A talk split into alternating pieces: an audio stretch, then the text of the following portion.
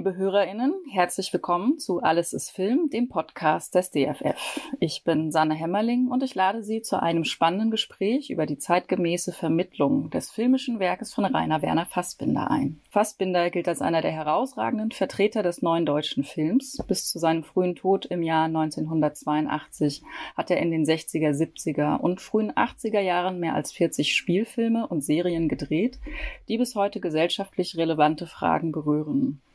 Ein neues Filmbildungsprojekt des DFF widmet sich nun der Aufgabe, junge Menschen für eine zeitgemäße Auseinandersetzung mit dem filmischen Werk Fassbinders zu begeistern. Es trägt den Titel Encounter RWF, RWF begegnen. Mit dem zweiköpfigen Projektleitungsteam bin ich heute zum Gespräch verabredet, um über Idee und Umsetzung von Encounter RWF zu sprechen. Alejandro Bachmann ist ehemaliger Leiter des Bereichs Vermittlung, Forschung und Publikation am Österreichischen Filmmuseum und seit April 2021 Gastprofessor für Filmgeschichte und Medientheorie an der Kunsthochschule für Medien in Köln. Hallo Alejandro. Hallo. Christine Kopp leitet die Abteilung Filmbildung und Vermittlung des DFF. Hallo Christine. Hallo Sanne. To encounter im Englischen bedeutet auf Deutsch ja sich begegnen. Wer soll Fassbinder in dem Projekt Encounter RWF denn begegnen? Was ist die Idee hinter dem Projekt und dem Titel? Die Idee der Begegnung ist ja eine Zentrale in der Vermittlung. Ähm, und natürlich geht es darum, dass junge Menschen dem Werk von Rainer Werner Fassbinder begegnen. Aber es geht auch darum, dass wir eine ganze Gruppe von Vermittlerinnen und Vermittlern aus verschiedenen Städten eingeladen haben, bei uns in der Sammlung zum Werk Fassbinders im Archiv einen Aufenthalt zu absolvieren und daraus Konzepte zu entwickeln. Also auch eine Begegnung der Vermittlerinnen und Vermittler. Und es geht auch darum, sozusagen, dass wir uns auf dem Weg äh, der Entwicklung der Konzepte und der Umsetzung der Konzepte miteinander austauschen als Gruppe. Wer genau sind denn die Projektbeteiligten? Wer sind die VermittlerInnen, die sich untereinander und jungen Menschen begegnen? Also wir haben insgesamt sechs äh, Projektteams, die in verschiedenen Städten arbeiten werden. Ähm, das sind zum einen in Wien werde ich zusammen mit Stefan Huber vom Österreichischen Filmmuseum ein Filmvermittlungsprojekt machen. Ähm, wir haben in Zürich ein Vermittlungsprojektes Stefanie Schlüter dort an der Universität in Zürich in Zusammenarbeit mit einem Kino machen wird. Und wir haben zum Beispiel Martin Ganguli, der in Berlin mit einer Schulklasse zu einem Theaterstück von äh, Rainer Werner Fassbinder arbeiten wird und dort auch ein Theaterstück mit den Kindern und Jugendlichen erproben und, und, und umsetzen wird. Wir haben auch Brigitta Wagner aus dem Wolf-Kino in Neukölln in Berlin eingeladen, die mit zwei Schulklassen in Neukölln arbeiten wird. Wir haben hier ähm, Barbara Dirksen und Uwe Dirksen in Frankfurt eingeladen. Barbara Dirksen ist Teil ähm, des Vermittlungsteams des DFF und Uwe Dirksen ist Musiker, Komponist und Musikpädagoge, bringt also nochmal so eine künstlerische, musikpädagogische ähm, Sicht äh, in das Projekt mit ein. Und dann haben wir auch noch ein Projektteam in Paris. Äh, das ist äh, Nathalie Bourgeois und Michael Dacheux. Nathalie Bourgeois ist eine sehr renommierte Filmvermittlerin, die an der Cinémathèque Française die Abteilung gegründet hat und Michael bringt sozusagen die, äh, die Perspektive eines Regisseurs und auch erfahrenen Filmvermittlers ins Projekt ein. Dann gibt es außer den Vermittlungsteams, soweit ich weiß, noch mehr Menschen, die in diesem Projekt unterstützend mitwirken. Wer ja, ist ist sicher auch eine Besonderheit, ähm, über die ich mich sehr freue, weil wir uns auch äh, sozusagen Impulse und äh, kritische Stimmen auch in unserer Auseinandersetzung mit dem Werk Fassbinders irgendwie gönnen. Und da ist zum einen äh, die Professorin und auch Regisseurin Judy Mistry, ähm, die an der Universität in Göteborg lehrt, und zum anderen der Journalist und auch Theoretiker, ähm, auch an der Uni gearbeitet hat, Jan Kühnemund und Autor natürlich, der auch nochmal so eine Perspektive an dem queeren Kino in Deutschland ähm, in unseren Diskurs mit einbringt. Genau, und darüber hinaus ähm, ist äh, Alex Gerbole noch Teil des Projekts. Alex Gerbole ist ähm, zurzeit Geschäftsführerin äh, der Pong ähm, Produktionsplattform in Berlin, die zum Beispiel unter anderem die Filme von ähm, Philipp Schäffner äh, produzieren und ist selber auch ähm, Filmemacherin und ähm, arbeitet sozusagen auch aus einer künstlerischen Perspektive mit an dem Projekt und darüber hinaus äh, Manuel Zahn, der Professor für ästhetische Bildung an der Universität in Köln ist und ähm, das Projekt nochmal aus einer vielleicht eher wissenschaftlichen Perspektive befragt nach dem Umgang mit dem Archiv, also welche Funktion oder welchen Wert hat eigentlich so ein Archiv in einer Vermittlungsarbeit oder in einem Vermittlungszusammenhang. Auf die Archivrolle werden wir in einem weiteren Podcast nochmal genauer zu sprechen kommen. In Fassbinders Film treffen wir häufig auf Figuren, die gesellschaftlich eher im Abseits stehen. Und obwohl wir jetzt mehrere Jahrzehnte zwischen seinen Film und heute haben, sind sie immer noch hochaktuell. Woran macht sich die Aktualität von Fassbinders Filmen heute noch fest? Ähm, ich, ich glaube, generell ähm, wäre es mir wichtig, da vielleicht ähm, noch einen kleinen Schritt zurückzutreten und zu sagen, äh, dass wir ja im Umfeld einer Filmerbeeinrichtung arbeiten und ähm, sozusagen auch einen Auftrag haben, die Filmgeschichte lebendig zu halten und zu, äh, auch an ein junges Publikum zu vermitteln. Und ich tatsächlich äh, die Frage vielleicht umdrehen würde, äh, weil für mich eigentlich sozusagen alle Werke der Filmgeschichte interessant und ähm, wichtig sind. Und das ist jetzt nicht nur irgendwie so dahingesagt, sondern ich glaube sozusagen die Neugier auf das Entdecken von Filmen, unabhängig von ihrem Alter, ist etwas, was mir in meiner Arbeit unglaublich wichtig ist.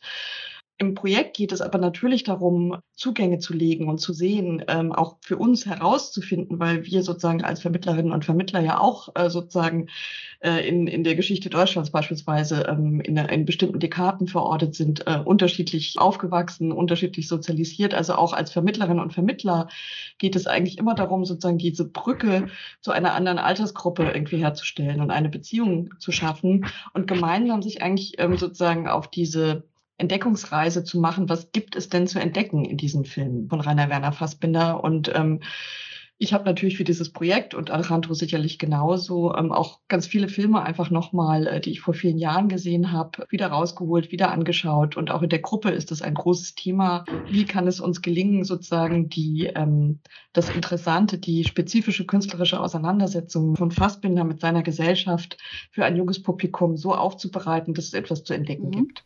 Mhm. Also ich höre da auch heraus, dass es nicht nur um die gesellschaftlichen Fragen geht, die seine Filme berühren, sondern auch wirklich das Künstlerische, das in seinem Schaffen drinsteckt. Wie äh, sind seine Filme entstanden? Welchen Fokus legt er auf die Figuren? Wie inszeniert er sie? Wie erzählt er Geschichten? Vielleicht auch losgelöst erstmal von dem, was inhaltlich vielleicht heute spannend ist. Dass es tatsächlich nicht nur darum geht, Themen von damals ins Heute zu übertragen, sondern wirklich den Film als ganzes Werk zu betrachten und zu durchdringen bringen? Also es gibt zwei Sachen. Das eine, glaube ich, was Tine ähm, vielleicht meint, ist ja sozusagen, dass in der Begegnung mit Werken ähm, aus der Vergangenheit sozusagen ja immer irgendwas in Bewegung kommt, weil sozusagen man aus der Gegenwart heraus auf etwas blickt, was sozusagen in einer anderen zeitlichen Schicht irgendwie Bedeutung hatte, ähm, irgendwas verändert hat und so weiter. Und in dieser Begegnung von Gegenwart und Vergangenheit sozusagen immer was Produktives steckt, auch in einem Nachdenken über sich selbst in Hier und Jetzt, ne? weil es einen sozusagen irgendwie auch geschichtlich verortet oder ein Verhältnis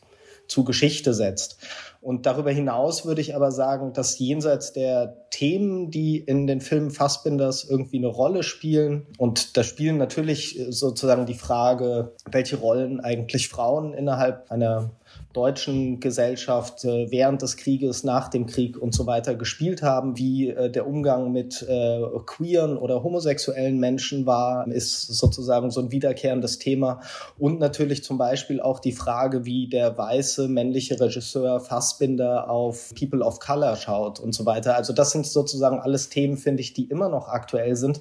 Aber das tatsächlich glaube ich, immer aktuelle an Fassbinder ist eben, dass er ja eigentlich nach der Rolle sozusagen einer gesellschaftlichen Struktur für den Einzelnen oder die Einzelne fragt. Und das scheint mir momentan auch auf einer ganz abstrakten Ebene total relevant, weil wir ja in einer Zeit leben, in der das Individuum und die Individualisierung und sozusagen auch die Ausformung deiner individuellen Persönlichkeit extrem hochgehängt wird und Fassbinder aber davon erzählt, dass das sozusagen nur ein Teil eines ganzen Konstruktes ist und diese Individualität sozusagen meistens auch von den gesellschaftlichen Strukturen ziemlich ja, zerdrückt oder zumindest nicht ähm, zum Entfalten gebracht wird. Und darin steckt, finde ich, was ganz Zeitloses. Mhm. Ihr hattet bereits gesagt, dass Martin Ganguly für diese Vermittlungsarbeit den Ansatz des Theaterspielens gewählt hat. Könnt ihr noch ein, zwei andere Beispiele nennen, wie diese anspruchsvollen Inhalte und diese anspruchsvollen Diskussionen über die Vermittlungsebene an junge Menschen herangetragen werden? Und wer sind denn die jungen Menschen überhaupt, die hier in dem Projekt beteiligt sind? Ja, also ich kann vielleicht sozusagen einfach auch von dem Projekt erzählen, das wir in Wien zusammen machen, äh, also dass ich mit Stefan Huber und ähm, der Filmemacherin Alex Gerbolet zusammen mache. Da arbeiten wir im österreichischen Filmmuseum, also im Kino, zusammen mit einer Schulklasse mit Schülerinnen und Schülern, die 14, 15 Jahre alt sind und werden uns gemeinsam acht Stunden sind kein Tag ansehen, eine Serie, die Fassbinder 1972 für den WDR gemacht hat und die ähm, eine der ersten Fern- oder eigentlich die erste Fernsehserie im deutschen Fernsehen war, die sich mit der Perspektive oder dem Leben oder den Problemen oder dem Alltag der Arbeiterschicht, wenn man das so sagen möchte, äh, auseinandergesetzt hat. Und wir werden diese Serie mit den Schülerinnen und Schülern schauen und werden gleichzeitig versuchen, darüber ins Sprechen zu kommen, was die zeitgenössische Kritik zu dieser Serie zu sagen hatte, weil es war eine sehr, sehr umstrittene Serie, eine sehr auch von politischen Playern Playern in Deutschland, unter anderem den Gewerkschaften, sehr kritisch beäugte Serie ähm, und werden dann in einem zweiten Schritt zusammen mit Alex Gerbolet in einen Prozess kommen, in dem die Schülerinnen und Schüler sozusagen selber Szenen schreiben, die sie in der Serie vermisst haben oder ähm, wie sie sich vorstellen könnte, wie diese Serie, die nach fünf Folgen abgebrochen wurde, ohne wirklichen Grund weitergehen könnte und so weiter.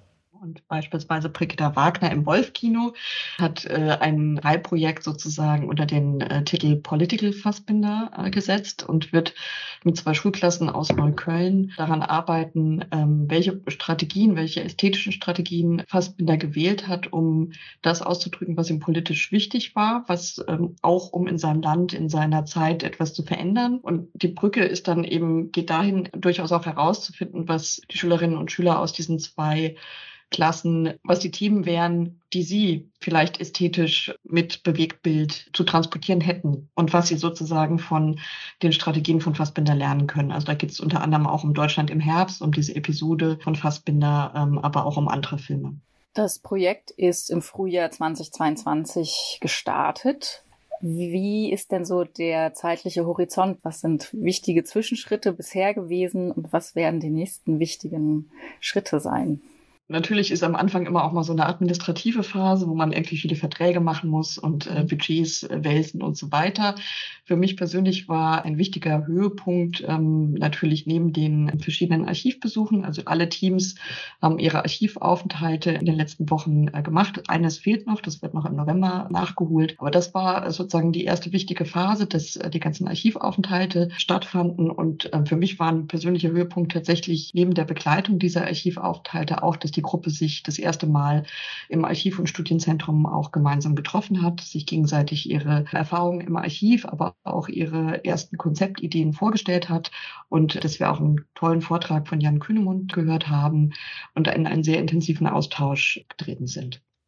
Ja, und jetzt sind wir eigentlich in der Phase, wo einerseits in den unterschiedlichen Städten die Projekte beginnen. Teilweise haben sie begonnen, teilweise werden sie in den nächsten ein, zwei, drei Monaten beginnen. Und ähm, in der Zeit versuchen wir insgesamt auch im Austausch zu bleiben. Äh, auf der einen Seite, indem zum Beispiel Manuel Zahn mit ähm, allen Projektteams auch nochmal ähm, sich treffen wird, um darüber nachzudenken, welche Rolle jetzt eigentlich das Archiv in dem Vermittlungsprojekt ähm, spielt. Das wäre zum Beispiel so eine Sache, die parallel abläuft abläuft. Eine andere Sache, die parallel abläuft, ähm, ist, dass wir uns regelmäßig versuchen zu treffen online, um äh, über einen Film von Fassbinder uns ein bisschen länger auszutauschen. Und das sind alles nur so kleine Bausteine, die aber insgesamt eben etwas herstellen sollen, was nicht ganz leicht herzustellen ist in einem Projekt, nämlich sowas wie vielleicht ein kollektives oder gemeinschaftliches Arbeiten an einer Fragestellung weil das dadurch, dass die Projekte eben in unterschiedlichen Städten sind und dass der Aufwand einfach auch immer sehr hoch ist, ähm, dass alle Leute an einen Ort kommen,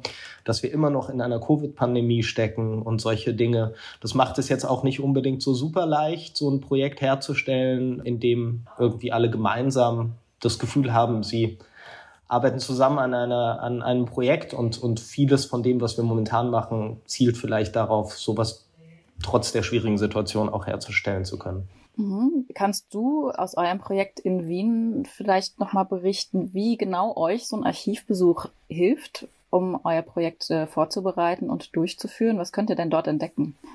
Ja, also ich war mit Alex Gerboli und Stefan Huber im Archiv und wir wussten im Vorfeld schon, dass wir uns mit acht Stunden sind kein Tag auseinandersetzen wollen, weil wir einerseits das Gefühl hatten, dass das Serienformat für jüngere Menschen gerade ein sehr zugängliches ist und es vielleicht in besonderem Maße interessant ist zu sehen, wie vor 50 Jahren Serien im Fernsehen zum Beispiel funktioniert haben. Und zum anderen, weil diese Frage von Arbeiterkultur in Wien, wo wir das Projekt ja durchführen, irgendwie auch eine große Rolle spielt. Also Wien hat da eine große Tradition aus den 20 20er und 30er Jahren auch, aber bis heute sozusagen sind Spuren davon ähm, noch nachvollziehbar. Und für uns war der Archivbesuch vor allem die Möglichkeit, einzelne Dokumente nacheinander zu lesen und uns ein eigenes Bild von mh, der Rezeption dieser Zeit, ähm, dieser Serie zu machen. Das heißt, ähm, wir haben wirklich, ich würde sagen, 150 bis 200 Zeitungsartikel aus dieser Zeit, die irgendwie alle im Zusammenhang mit acht Stunden sind kein Tag stehen, gelesen und versucht zu sortieren, versucht eine Struktur reinzubringen und uns selber ein Bild zu machen, wie eigentlich die Rezeption war.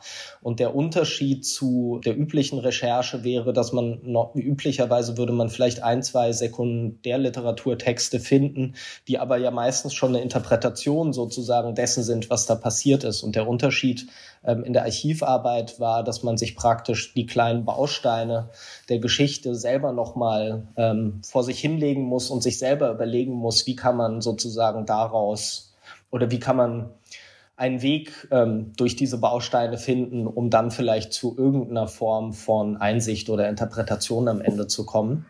Das war das eine. Und das andere ist, dass das Archiv irgendwie als Ort auch ein anderer Ort der Arbeit ist, weil es ein Ort ist, der sehr geordnet, sehr ruhig äh, auch ist und dadurch auch eine Atmosphäre des Arbeitens herstellt, auch im Umgang mit Originaldokumenten, die man irgendwie möglichst natürlich nicht irgendwie zerstört oder kaputt macht oder ähm, befleckt. Ähm, und all das zusammen sozusagen erzeugt natürlich einen, Moment der Konzentration, auch der einfach ein anderer ist. Das muss jetzt nicht unbedingt besser sein, aber es ist einfach eine andere Form des Arbeitens. Dann stelle ich mir so, so wie du das berichtest oder wie ihr das berichtet, auch das Archiv als einen Ort der Begegnung vor, wo ich mit der Zeit auch, in dem Fassbinders Werke entstanden sind, auf eine Art in Berührung und in Begegnung komme.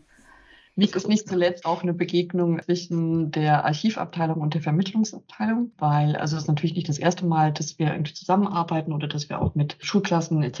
ins Archiv kommen, aber eine Sammlung so intensiv zur Entwicklung von Konzepten und Vermittlungsprojekten zu nutzen, äh, ist für uns das erste Mal und hat, glaube ich, schon auch hat, hat was äh, sehr Pionierhaftes sozusagen. Und da ist es irgendwie auch einfach ganz interessant, gemeinsam herauszufinden, wie gedacht wird und welche unterschiedlichen Ansätze und auch Beschränkungen sozusagen da aufeinanderstoßen. Und da bin ich auch wirklich sehr dankbar, dass sich die Kolleginnen aus der Archivabteilung da so großzügig und offen irgendwie auf uns einlassen und tatsächlich auch Spaß daran haben zu sehen, äh, wie unsere Projekte entstehen. Jetzt ist vielleicht ja auch für HörerInnen die Frage spannend, wie kann ich denn als interessierte Öffentlichkeit an diesem Projekt partizipieren? Gibt es da einen Zugang oder sind da Schnittstellen geplant, wie ich von außen einen Einblick in das Projekt bekommen kann und auch RWF begegnen?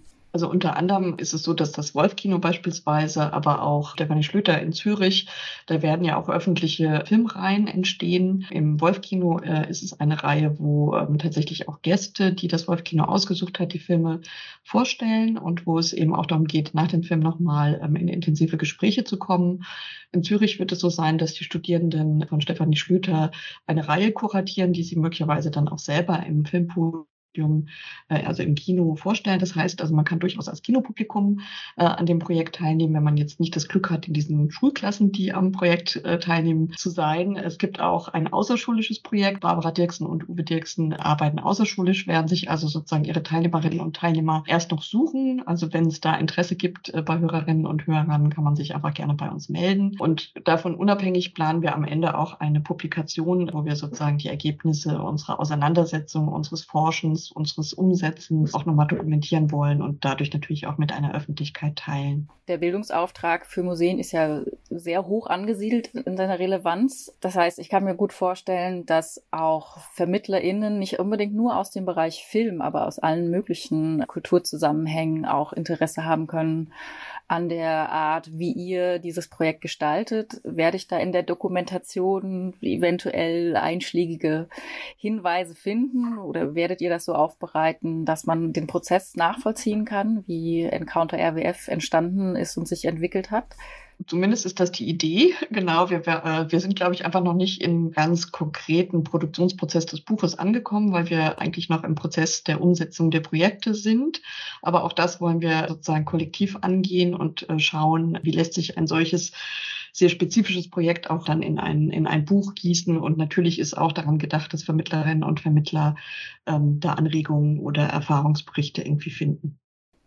Die Rainer Werner Fassbinder Foundation fördert das Projekt. Wen konntet ihr noch als Förderer und Unterstützer gewinnen?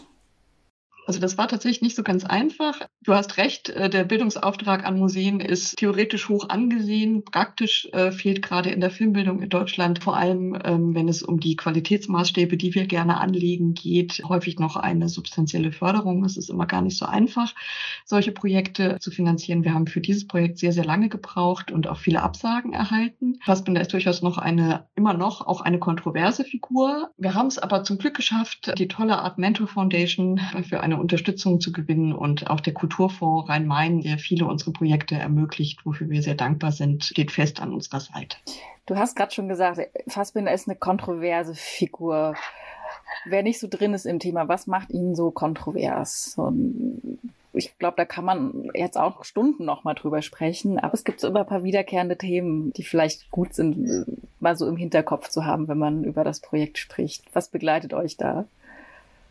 Also ich meine, wahrscheinlich müsste man unterscheiden zwischen, ähm, war er kontrovers zu seiner Zeit und ist er heute kontrovers? Und ich glaube, ähm, das sind sozusagen zwei unterschiedliche Perspektiven, zu, warum er zu seiner Zeit kontrovers war. Ähm, lässt sich, glaube ich, nicht in aller Kürze zusammenfassen, aber sicherlich war er eben jemand, der sozusagen so was wie ein ja, eine postnarzisstische Gesellschaft irgendwie in besonderer Härte und Radikalität in seinen Filmen gezeichnet hat und damit sowas wie dem Deutschen, den Deutschen oder wie auch immer sozusagen einen Spiegel vorgehalten ähm, hat, wie ihre Gesellschaft funktioniert und hat dies dann gleichzeitig auch in Arbeitszusammenhängen getan, in kollektiven Arbeitszusammenhängen, die zu dieser Zeit nicht besonders etabliert waren ähm, und hat das auch in der filmischen Form getan, die stellenweise sehr radikal war und stellenweise ja aber durchaus sich auch an Konventionen des kommerziellen Kinos orientiert hat, weil ihm immer daran gelegen war, eben keine Filme zu machen, die irgendwie für eine kleine Auswahl von sehr belesenen oder sehr ähm, interessierten Leuten war, sondern eigentlich schon für alle irgendwie. Und aus heutiger Perspektive, hm, glaube ich, sind die momentan sehr stark prägenden Diskurse, die man so als identitätspolitische Diskurse irgendwie äh, manchmal zusammenfasst, sind Diskurse, die natürlich so eine Persönlichkeit wie Fassbinder auch nochmal ähm, sehr kritisch hinterfragen, weil er eine sehr dominante, weiße, männliche Person war, die, äh, der, der unter anderem viele Filme gemacht hat über Frauen oder über Blicke auf Frauen, über die Rolle von Frauen oder über queere Leute oder über Personen, die nicht weiße Hautfarbe haben, aber in Deutschland leben und so weiter. Ähm, und darin würde ich sagen, steckt was durchaus Kontroverses, weil wir ja eigentlich momentan an einem Punkt sind, dass wir sagen, dass ähm, bestimmte minoritäre Gruppen und so weiter auch ihre eigene Stimme irgendwie äh, innerhalb von filmischen Diskursen äh, sichtbar machen müssen und so weiter. Und wir es da eben mit einer Figur zu tun haben, die auch aufgrund einfach ihrer Hautfarbe und ihres Geschlechts sozusagen in einer sehr mächtigen Position war und aus dieser mächtigen Position über andere gesprochen hat. Und da das oder diese Fragestellung gerade ein sehr, sehr großes Thema ist, ist so eine Figur wie Fassbinder vielleicht auch in besonderer Weise produktiv, sich nochmal zu fragen, inwieweit da Pauschalisierungen uns weiterbringen oder inwieweit da vielleicht ein sehr differenzierter Blick auf jedes einzelne Werk immer wieder andere Aspekte auch hervorbringen kann. Ähm, ich wollte vielleicht noch ergänzen, dass es auch nicht vielleicht wichtig ist äh, zu erwähnen, dass erst Anfang der 70er Jahre Homosexualität entkriminalisiert wurde in Deutschland. Äh, das kann man sich vielleicht sozusagen jetzt manchmal gar nicht mehr so richtig vorstellen. Das war aber so.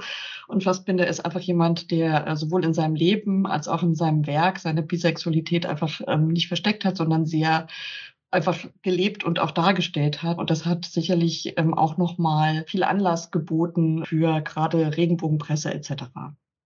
Gibt es denn noch was, was euch auf dem Herzen liegt, das ihr gerne noch mitgeben möchtet?